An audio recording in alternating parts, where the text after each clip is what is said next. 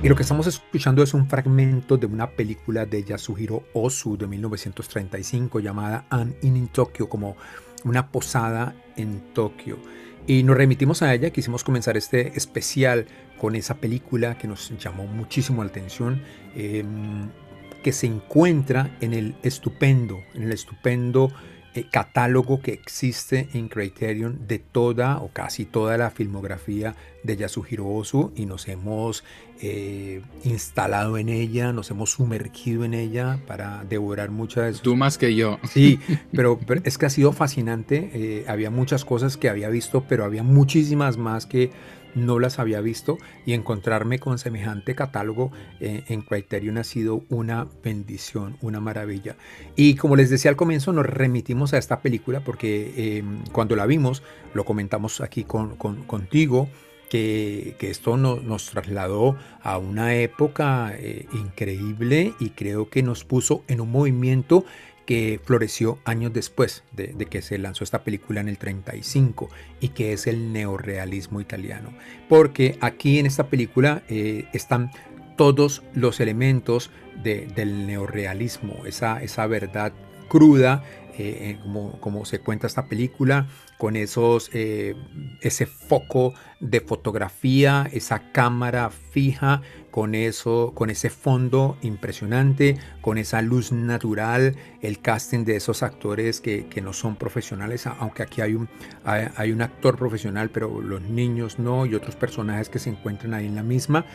Y, y, mm, nos llevó, nos llamó muchísimo la atención porque nos llevó a un momento histórico y es el nacimiento de, este movimiento tan importante en la historia del cine y que nace precisamente en, las manos de este genio que fue Osu, eh, sin quererlo. Eh, digamos que, que, él salía, eh, Japón salía de la Gran Depresión de, de los años 30 y pues este hombre empezó a contar estas historias eh, tan, tan, digamos que tan cercanas a la gente que tenían que ver con la pobreza. Eh, la, historia trata de, un padre que ha perdido a su esposa y va con sus dos hijos eh, como, como un judío errante sin, sin dónde poder estar, sin comida para ellos, luchando cada día, rebuscándosela, ese, esa cosa del rebusque, esa cosa de la vida, esa cosa de lo social que, está tan embebida en todo lo que es el, neorealismo, pues aquí está eh, perfectamente plasmada y, de una manera muy, muy conmovedora,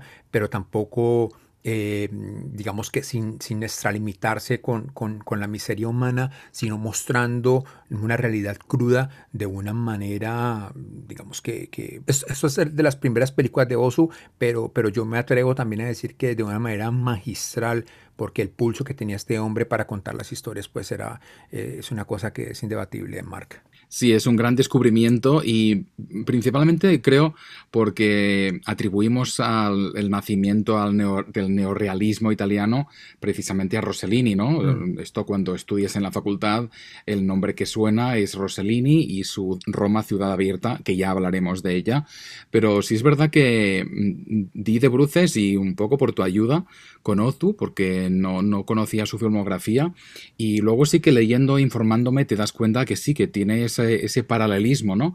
Y lo que decías tú, ¿no? Esa necesidad de ser auténtico y de en vez de eh, hacer cine de entretenimiento, pues es un poco lanzar la verdad a la cara de los espectadores, ¿no? Algo que quizá en ese momento era algo un poco pionero. Y, y pues Ozu, la, verdad ha sido, sin haber visto tanto como tú, ni mucho menos, porque tú sí has hecho una inmersión total y absoluta, pero yo sí las cosas que he visto me han encantado y me gusta mucho que este hombre ah, se tome su tiempo, que es algo que agradezco, ¿no? Que a veces el cine de prisas pasa muy de puntillas por muchas cosas y este hombre sin regalarse mucho a lo que decías tú, ¿no? a las miserias, sabe darle el tiempo justo para, estas escenas ah, entre costumbristas y, sí tristes, pero en el fondo pues un, retrato fiel a lo que era la realidad del Japón en el año 30. 35 en este caso. Y, mira que algo eh, muy particular es que en medio de esa desazón, de, de esa pobreza y de, de, ese dolor de ese padre que, que, que está luchando con ese par de, de niños para, que, que, para sacarlos adelante y no tiene, el, el, pobre hombre no tiene ni dónde caerse muerto porque no tiene absolutamente nada, ni un lugar en donde estar, ni un lugar de donde dormir. Eh, hay momentos muy bellos eh, de, de, en donde comparten, ¿no? En donde, está esa ternura del papá, la risa, en, en donde, donde la pobreza queda de lado para mostrar esa parte humana bonita en donde el calor familiar, a pesar de que, de que hace falta pues eh, ese, la madre en el mismo, ese calor familiar de los tres es como, como un trípode muy importante que los mantiene unidos como familia y, y con ello pues van, van, van, digamos que luchando entre todos para, para poder sacar muchas cosas que están por ahí, eh, digamos que en medio del barro, eh, sacarlas a la luz y, y pues pasan muchísimas cosas dentro de la película, por supuesto no se las vamos a contar, simplemente aquí nosotros hacemos como una referencia de la misma para que ustedes eh, acudan, ojalá la puedan conseguir. Eh, sabemos que Criterion no está en Latinoamérica, pero es una película que les recomendamos muchísimo por su valor histórico. Eh, porque tiene, como lo, lo, lo, contaba anteriormente, tiene todos esos elementos tan, tan bonitos eh, que, que, llegaron a, a, crear lo que es el neorealismo. Y, y, pues aquí hay que aclarar algo, ¿no? Digamos que, que, que Osu eh, plasma en, en, 1935 unos elementos que se desarrollaron mucho después, eh, también en dos momentos históricos para cada país, ¿no? Porque uh -huh. pues en, el, en, en, Japón estaban saliendo de esta depresión o estaban en medio de la depresión y unos uh -huh. años después en Italia, pues después de la posguerra, después de la guerra, que, que el país estaba también patas arriba. Entonces son dos momentos históricos muy duros, crueles y desde desde ahí estos, estos, los realizadores empezaron a contar esas historias que se encontraban, historias reales, historias crudas, pero también historias eh, que, hay que contar. Que, que, que, uno tiene que contar. Y aquí quiero hacer un paréntesis porque mmm, muchas veces, y esto te lo digo a ti, Mar, en, eh, mucha gente se queja en nuestro país de que, de que nuestro cine, que porque es tan violento, que porque contamos lo, siempre lo mismo de, del narcotráfico y otras cosas, que muchas de las películas están contaminadas de, de ese género, uh -huh. pues porque es nuestra historia. Nuestra uh -huh. historia ha sido una historia violenta, así como Argentina ha contado en, en, muchísimas películas, eh, digamos que todo lo que tuvo que ver con su dictadura, uh -huh. eh, igual Chile lo hizo, igual eh, España también ha contado muchísimas veces, exacto, entonces digamos que la gente, los, los narradores, los, los, realizadores, pues toman de lo que han vivido, de lo, de lo que están rodeados, de su historia para poder contarlas con diferentes visiones, diferentes miradas, pero pues es que nuestra historia hay que contarla de una u otra manera, tenemos que exorcizar todo lo que hemos vivido para no cometer esos mismos errores y que el cine sea como una plataforma que nos lleva al pasado para construir un, un futuro mejor también. Ojalá.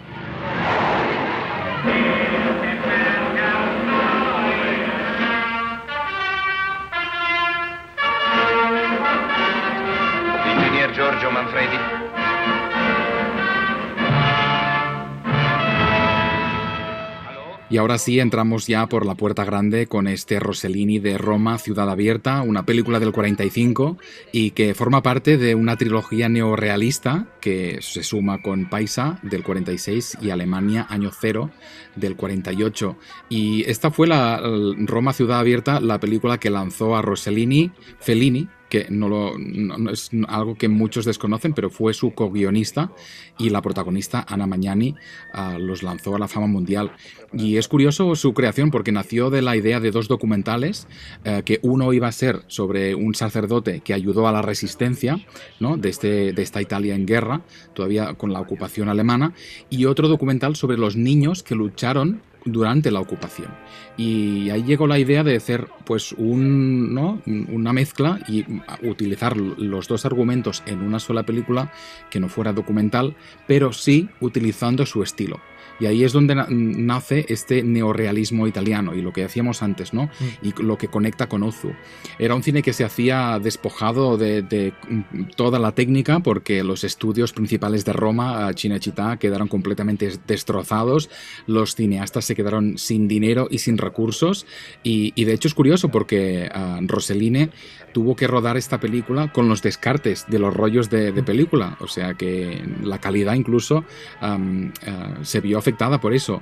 Y, y, básicamente lo que hizo fue rodar entre estas montañas de escombros de los bombardeos. Era, son realmente imágenes brutales porque son completamente reales, no son decorados. Se tenía que lanzar el equipo a la calle y la calle es lo que te enseñaba. Entonces, un poco conectando con Ozu, ¿no? Eh, lo que era cine de evasión no mm. existía. Lo que hacían era enseñarte lo, lo, que estaba viviendo el mundo. Y ahí esta obra maestra de, de, Rossellini. Y es que así se, se, catalogó cuando, cuando la película fue lanzada, primero porque, o sea, lo que acabas de contar me parece impresionante, es que la película se realizó con, con fragmentos, lo que quedaba de los negativos, con eso se realizó la película, pues todo, todo estaba totalmente destruido y pues eh, digamos que partiendo de esa base, pues la, gran la, la película tiene otra gran fuerza y es como cuenta la historia de esos combatientes de la resistencia italianos, ¿no? Que, que, que vivían ahí escondidos tratando de esquivar pues eh, eh, la captura de, de, estos nazis en una, en una ciudad que estaba ocupada y sobre todo convivir con estos, con estos fascistas. Y mm, algo para, para, rescatar mucho es la, pues, las actuaciones de, de Ana Magnani y Aldo Fabrici que, que son impresionantes aquí, están a, digamos que están en medio de esa resistencia y hay muchísimos subtextos en la misma. También eh, es otra película que recomendamos muchísimo que vean porque no, no pasa de moda. Una, una buena nueva es que está en HBO Max, ¿no? ahí está. Se puede rescatar en HBO Max, ahí la pueden ver y pueden eh, conocer un poquito de, de esa posguerra y sobre todo de esta película que es tan, tan importante para todo lo que fue el neorealismo eh, italiano, de, eh, que ya lo hemos venido comentando desde el, desde el comienzo de, este episodio del podcast, y, ahí van a ver todos esos elementos eh, naturales que, que, que, Mar acaba de mencionar, y sobre todo la, la crudeza de la guerra y, y, y, lo, y lo que se vivió en la posguerra para, para poder crear todas estas películas que llevadas a la pantalla siempre nos desgarran un poquito el corazón. Y sin perder un poco el sentido del humor, que es algo que se agradece muchísimo, ¿no? Porque en el fondo la vida en los momentos más tristes y dramáticos pues te da esas, ¿no? Es, esas mm. situaciones un poco de risa y, y, creo que es lo que impregna más esta película, ¿no? Esa, esa, ese fondo tan terrible y esa miseria en la que viven ¿no? los italianos en, en, en a las puertas de, de ¿no? La desocupación, la entrada de los aliados a, Roma, y, pero bueno, mm, mostrándote realmente con, con, el estilo de un documental. O sea que realmente tienes la sensación no solo de haber visto una gran película, sino has visto un poco lo que era la historia de Italia en ese momento. Mm, y es una película que le llega mucho a los italianos y, y, y cuando, cuando la ves pues nos llega muchísimo por todo lo, el coraje, pero es una historia, una historia bellísima también de coraje en medio del drama, ¿no? Eh, de, de resistencia, de fuerza, de esa gente que también está ahí tratando de enfrentar una ciudad ocupada. Eh, es un peliculón. Este, este, es de esas películas que, que, que recomendamos. Este es un, un, episodio especial en donde tenemos muchas cosas, pero de estas películas de neorealismo italiano, esta es una joya imperdible. Mari! Che c'è? Che è successo? Ma dimmi se non so disgrazia. Che c'è, Antonio? C'è il posto e non lo posso prendere. È il posto? Senti, guarda che non ho capito bene.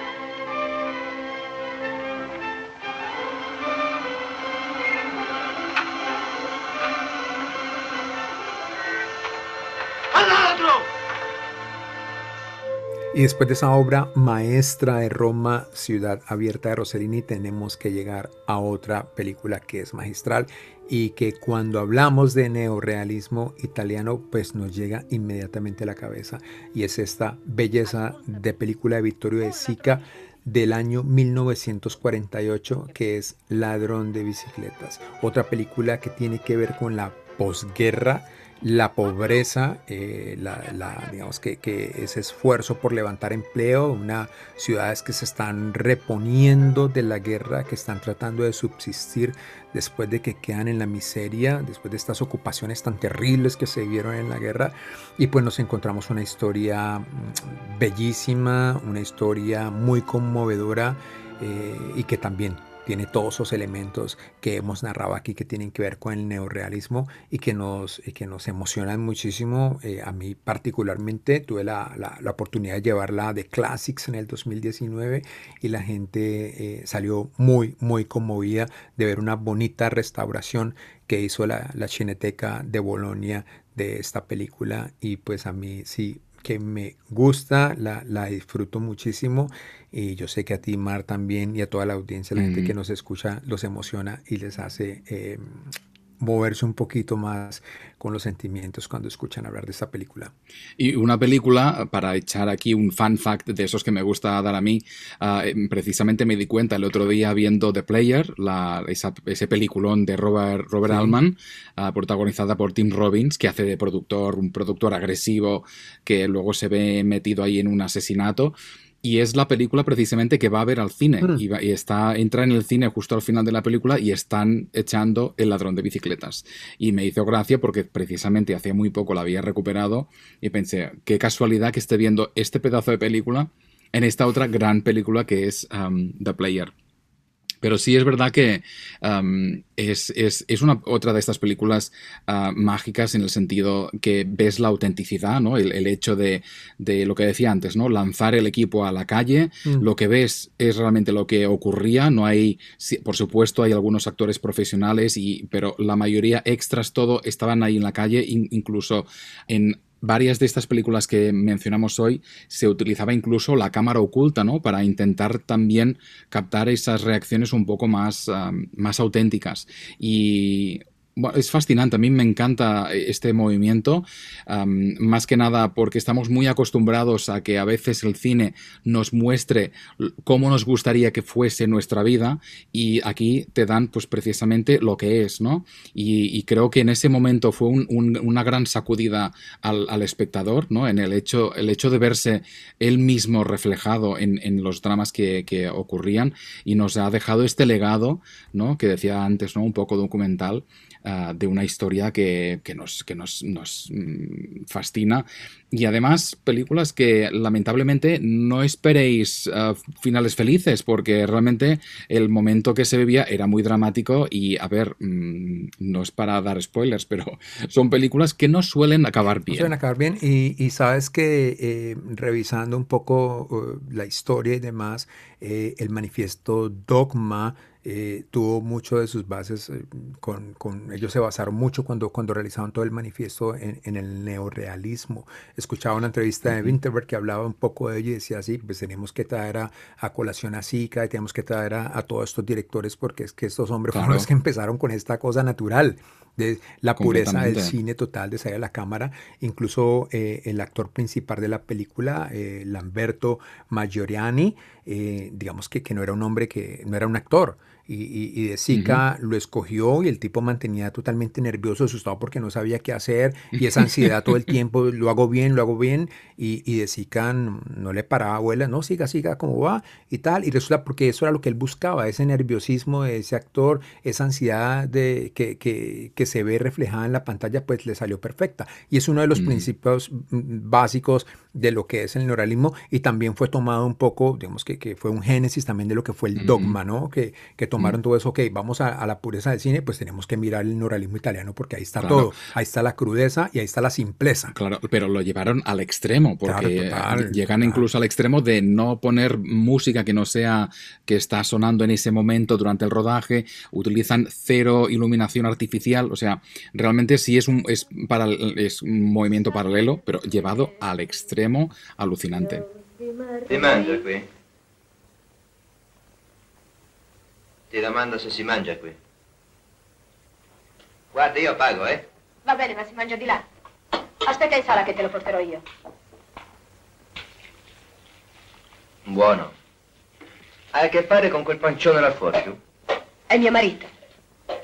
Fortunato di avere una. Bueno, Rossellini de Sica y tenemos que echar en el bombo a Luchino Visconti porque es otro genio italiano que además fue un poco precursor también porque precisamente esta película que está sonando, que se llama Obsesión, es del año 43, por lo tanto viene anterior a Roma y anterior a Ladrón de Bicicletas y también se considera un poco ah, no esta antesala a a lo, que sería el movimiento más importante, ¿no? El, neorrealismo, y, fue básicamente eh, en esta adaptación un poco robada, porque lo que hizo Visconti fue leer El cartero llama dos veces, esa novela de James McCain, y le encantó la idea y se la quedó, y lo que hizo fue literalmente plagiarla.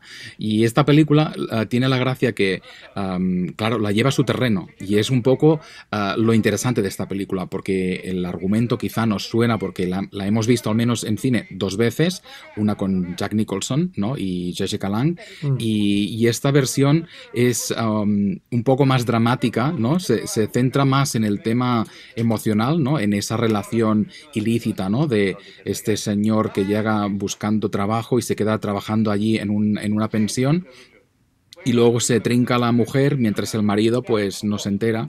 Pero lo interesante a mí de esta película precisamente fue estas acciones más cotidianas, ¿no? Y es, y es lo que digo del costumbrismo, porque vemos a los viejos jugando a petanca, se organizan unas fiestas, hay un concurso de canto, es algo que retrata las miserias, como decíamos antes, ¿no? De este hombre que mm, está buscando trabajo porque no tiene dónde vivir y, y esa, esa Italia real de ese momento. Y, y, de ahí un poco que, se, que se le, no se le quiera quitar el mérito de Visconti, porque llegó un poco antes que muchos y plantó esta semilla que luego recuperarían estos grandes cineastas que hemos hablado. Una cosa súper interesante es que la película fue rodada en medio de, de, la guerra, de, de, esa Italia fascista, y pues, eh, claro, se estrenó y la película fue prohibida, eh, tuvo que, digamos que, que, todas las copias fueron destruidas y, y, pues Visconti se quedó solamente con una, se relanzó después de la guerra y pues ahí llegaron como, como todas las conjeturas, oh, ok, eso tiene que ver mucho con, con Roma, ciudad abierta, con De Sica, bla, bla, bla, y mm, se le comparó mucho con el movimiento neo, con ese movimiento que estaba surgiendo, el movimiento del neorealismo, uh -huh. pero también eh, se miró mucho a lo que pasaba con, con Renoir en Francia, que también pues, yo creo que tenemos que dedicarle claro. un programa porque es impresionante. Pero mm, sí, también eh, todo lo que has dicho, todo lo que tiene que ver con ese lenguaje visual, la pobreza, eh, digamos que, que son, son, películas para todos aquellos eh, que quieran un poco conocer eh, la historia del cine y de estos movimientos. Estas películas de las que les estamos hablando hoy son totalmente imperdibles para que se las, vean, eh, se conmuevan y, y, encuentren muchas similitudes con lo que nombramos anteriormente y que fue con ese movimiento tan importante que fue también Dogma. Behind the naked walls of this city, New York City, there are 8 million stories. This is one of them. It starts with the murder of a girl named Jean Dexter. You have seen a thousand murder stories, but this one is different because this is the story of a live city, not a dead girl. Bueno, y cambiamos de continente porque sí hablamos mucho del neorrealismo italiano, pero tuvo un, fue un terremoto que tuvo réplicas en buena parte del mundo. Y uno de estos países fue Estados Unidos, porque aquí el año 48, el mismo año del ladrón de bicicletas, se estrenó The Naked City, la ciudad desnuda de Jules Dassin, que es, es una película cine negro, pero cine negro de, en, el fondo nace también de, de, lo que fue la, guerra, la Segunda Guerra Mundial, uh, en un momento en el que el, el, contenido del cine cambió completamente y interesaba más no solo retratar lo que era la realidad, sino además uh, se impregnó de esa desconfianza, ¿no? de de esos argumentos en los que nada parece ser lo que es, de esos personajes siniestros que sabes que esconden algo malo detrás. Y, y, esta película precisamente combina muy bien esas dos realidades, la del cine negro y la del cine neorrealista. Y lo digo porque precisamente utiliza actores no profesionales y también es uno de estos casos, y lo, hemos escuchado en, en, en, en, el clip que hemos puesto antes de, de empezar este segmento, ¿no? porque es el productor de la película que antes de empezar, mm, revela un poco de qué va. Dice, esta película no es como las otras, porque aquí vamos a hacer una inmersión a la ciudad y enseña en Nueva York, y yo que soy muy neoyorfito, me encanta precisamente ver la ciudad de los años 40 y, llegan al extremo de utilizar 100 exteriores, que en una película de, esa época era bastante impensable, era un momento en el que todo se hacía en estudio. Y de nuevo nos vemos en lo que decíamos antes, ¿no? Una película que sale a la calle y te muestra la realidad. Y lo que decía antes, una película que se rodó con cámaras ocultas, porque habían los actores mezclándose entre el público y la cámara escondida en un coche para poder enseñar lo que ocurría.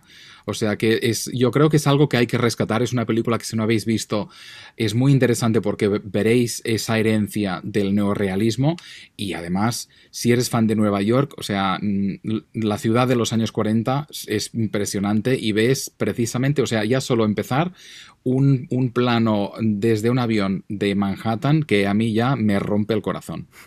Sí, es verdad. Y, y es, eh, bueno, también tiene esos elementos de, de, de, en Latinoamérica lo llamamos como cine guerrilla, ¿no? de, irse a la ciudad sin que nadie sepa y uno hace su película, o sea, sin permiso ni nada, sino que, digamos que a lo que salga.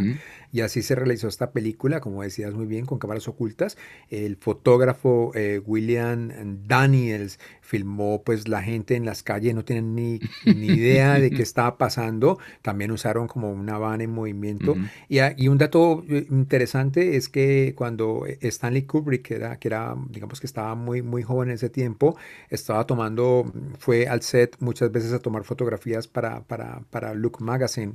Entonces, eh, también dentro de su colección de fotografías que, que, tiene Kubrick, que, es impresionante, pues hay muchas de estas películas de Naked City que, que, como decías, pues es otra de las inolvidables y que nos toca muchísimo por ser de la ciudad de Nueva York.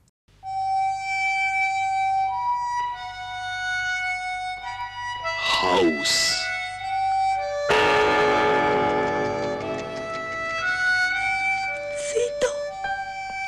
私あなたを救えなかった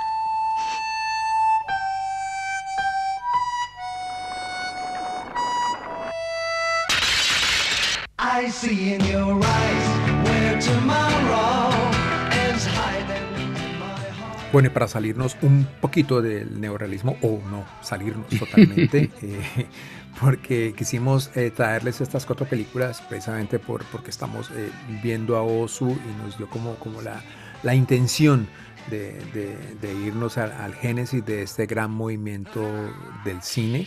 Em, también hemos visto otras cosas y, se las queremos compartir. Hace algún tiempo eh, yo había compartido en, mi cuenta de Instagram, eh, digamos que, había compartido unas imágenes de una película de 1977 que se llama House de Nobuhiko Obayashi eh, y la recomendaba porque es una de las cosas más creepy, psicodélicas, locas que haya visto, pero es una pasada, o sea, es una locura de película. Si ustedes no la han visto, por favor, véanla de 1977.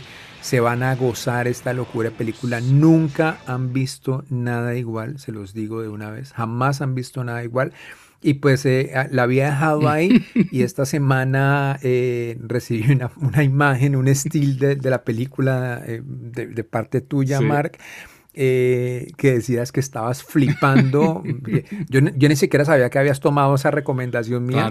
Me llamó muchísimo la atención. Y que estabas flipando con la película. Pero cuéntame, cuéntame eh, cómo fue tu experiencia viendo esta, esta delicia, esta locura de película que yo creo que no, no hay necesidad de meterse una pasta LSD o un porro o, o cualquier vaina para meterse en un viaje el hijo de madre con esta película. Te doy la razón que no había visto nunca algo como esto. O sea, es algo para mí que fue un descubrimiento alucinante, una película de terror con mucho sentido del humor y un tío, este Obayashi, que yo creo que utiliza todas las técnicas posibles del cine. O sea, es un tío que hizo un inventario y dijo, ¿qué puedo hacer? Ah, efectos digitales, efectos de animación, efectos prácticos, mm, espejos, lo utiliza todo y me pareció de una creatividad alucinante, o sea, y empecé a verla así un poco para, ¿no? para saber qué, qué iba y, y sí es verdad que tiene un punto como muy tontorrón, ¿no? Estas estudiantes que se van a una casa de, una, de la tía de una de ellas, que resulta que, eh, está como abandonada y, y eh, malvivía allí esperando siempre a su marido que nunca venía. Y, claro, se convierte en esa especie de casa encantada donde pasan cosas completamente idiotas, pero bueno, es que me encantó. O sea, la celebré muchísimo. El, gato endemoniado. el gato endemoniado, la sandía. O sea, hay tantos elementos increíbles. Está hecha mm, mm, de una forma tan impecable. O sea, todos los efectos puestos a esta a la disposición de una historia completamente rocambolesca, o sea, me sorprendió muchísimo y tuve la necesidad de decirte, me, regalaste este peliculón porque es una de estas películas que si no te la señalan con el dedo, no la ves. Y creo que está muy bien que rompamos esta lanza para House y para que mucha gente la pueda recuperar. No, es que esa es la gran recomendación. O sea, eh, hoy tenemos, nos hemos ido a una parte muy, muy dramática y seria, pero digamos que pueden seguir esa línea. O sea, se pueden ver las películas que, de las que hemos hablado al comienzo y si terminan destrozados, abatidos, eh, con el corazón en la mano, ¡tin! busquen House y van a pasar un momento de puta madre porque eso es una locura de película. Es, eh, yo creo que es una, es, es, una película que está catalogada, una película de culto en, este, en este cine bizarro, en este cine mm, digamos, que, que tiene muchísimos elementos, como decías, porque están combinados, ahí está combinado de todo. Me, me, me, recuerda también un poco a, no sé si tú viste los primeras, las primeras películas de Sam Raimi como Evil mm, Dead. Claro. Sí, que tiene, que tiene todas estas cosas de terror ridículo eh, y que está, pues la combinación es brutal porque es que hay unas cosas que es que no te lo crees. O sea, hagan plan, de verdad, hagan un plan con amigos y se ven esta película. Es un peliculón de 1977, japonesa. House, el nombre en Japón, yo no sé pronunciar Japón, pero es Hausu, Hausu, y ahí se van a divertir, pero, o sea, como, como nunca lo han pasado y espero que nos cuenten.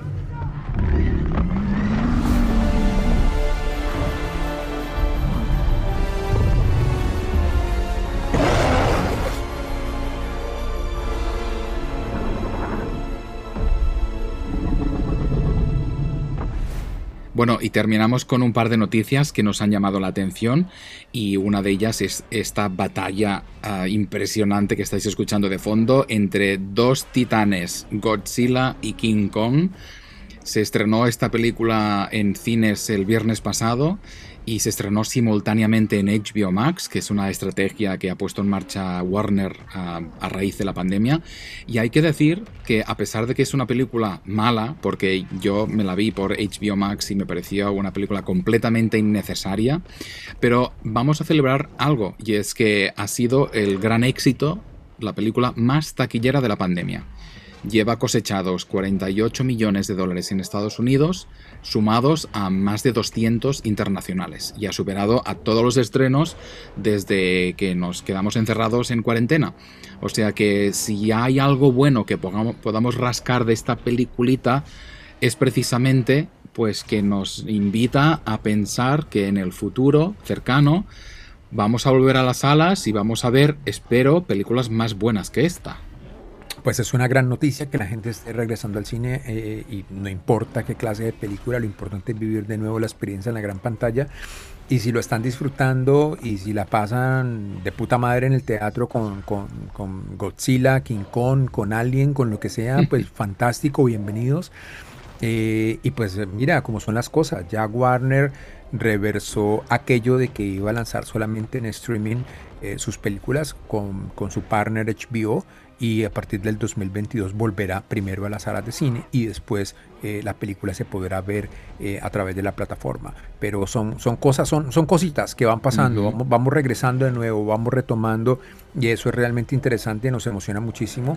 Aquí en Nueva York vamos a tener una gran temporada de buenas películas de clásicos. Yo estoy muy emocionado porque en un par de semanas llega Gunda, llega en una semana. Em, y tenemos otras pendientes ahí, otros clásicos chéveres que vamos a ver en, en pantalla. Si ustedes tienen la oportunidad de apoyar, de ir a, los pequeños teatros, a los teatros independientes o a los que han estado cerrados por mucho tiempo, como, lo, como Cine Colombia, o los que están estado luchando como, como Royal y y demás, pues vayan, porque es la oportunidad para, para disfrutar, para ir a las salas, para volver de nuevo a conectarnos. Así sea ahora que estemos eh, con un 30% de capacidad. Eh, la buena noticia, digamos que las cosas están llegando, hay vacunas. Eh, Los Ángeles ha anunciado que a partir de junio mm, sus teatros tendrán toda la capacidad y yo creo que eso pasará dentro de muy poco en Nueva York, donde toda la gente ya va a estar casi vacunada por completo. Entonces eh, hay esperanza, hay luz al final de este túnel. Como lo hemos dicho muchas veces, al cine tantas veces lo han matado, pero como dice una frase por ahí, los muertos que vos matáis gozan de muy buena salud. Harlan started out with a Rusty Smith Corona and built himself into one of the best selling mystery writers of all time. 30 languages, over 80 million copies sold. You guys fans? I mean, I don't do much fiction reading myself. Big fan. I'm a big fan. Who is that guy? Y la última noticia que queríamos comentar un poco, porque al menos a mí me ha llamado muchísimo la atención, ha sido Netflix ha comprado la saga ah, iniciada por la película Knives Out, que se llamó en Estados Unidos, Puñales por la espalda, se llamó en España, o Entre navajas y secretos en Hispanoamérica. Esta película de Ryan Johnson, eh, el director de una de estas últimas películas de La Guerra de las Galaxias, que hizo esta especie de comedia mm, divertida, ¿no? A lo Agatha Christie, ¿no? Digamos, o sea, un asesinato y eh, toda la familia ahí mezclada y sabes que hay intereses ocultos. Y fue una, una película que funcionó muy bien, mm, con un presupuesto mínimo. ah, y de hecho hay un poco el éxito. O sea, Netflix con mucha vista ha querido coger algo que funcionó muy bien y ha comprado directamente dos secuelas. Ha pagado 496 millones de dólares para garantizar estas dos secuelas dirigidas por Ryan Johnson, protagonizadas por Daniel Craig, que fue el protagonista de la primera, y producidas por Ray Bergman, que fue el mismo productor. Y cada uno se va a llevar 100 millones de dólares. Y el pacto lleva tres requisitos o tres obligaciones. Primero, Ryan Johnson, el director, tiene total libertad creativa, o sea, puede hacer lo que le dé la gana. Dos, Craig debe protagonizar las dos películas. Y luego, el tercero es que el presupuesto mínimo es de 40 millones, que es lo que valió la primera película. O sea que, vaya, Netflix ha robado un éxito de cine para llevárselo a, la televisión y creo que es una jugada muy relevante y que creo que vamos a ver más a menudo. Netflix pescando grandes éxitos que tienen continuidad, ¿no? Esas sagas, series, que es algo que tiene mucho éxito porque la gente recon- reconoce más lo que ya ha visto alguna vez que algo original. Y bueno, y aquí creo que ha colado un gol Netflix que lo vamos a escuchar por mucho tiempo.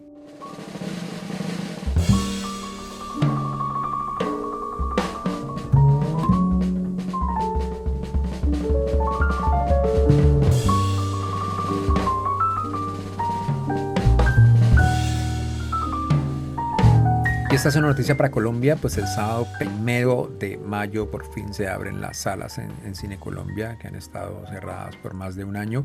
Y la cartelera que ha escogido eh, Cine Colombia eh, tendrá títulos como El olvido que seremos, eh, la película de Trueba, The Father, que ya la hemos comentado acá y que nos emocionó muchísimo, y también tendrá la película de Chloe Zhao, Nomadland. Creo que son tres títulos que vale la pena ver en la gran pantalla y pues como es total potentes, que la gente pues vaya, eh, llene las salas y se goce todas estas películas que sí, vale la pena muchísimo volver a disfrutar, a reír, a sonrojarnos, a sufrir con extraños, con gente que no conocemos y lograr esa conexión maravillosa que solo se vive ahí en la sala de cine. Y con estas noticias acabamos. Am, recordaros solo que nos podéis encontrar e interactuar con nosotros en las redes sociales, Sala 7. Nos encontraréis en Twitter, en Instagram y si nos queréis poner un email, pues en sala7gmail.com.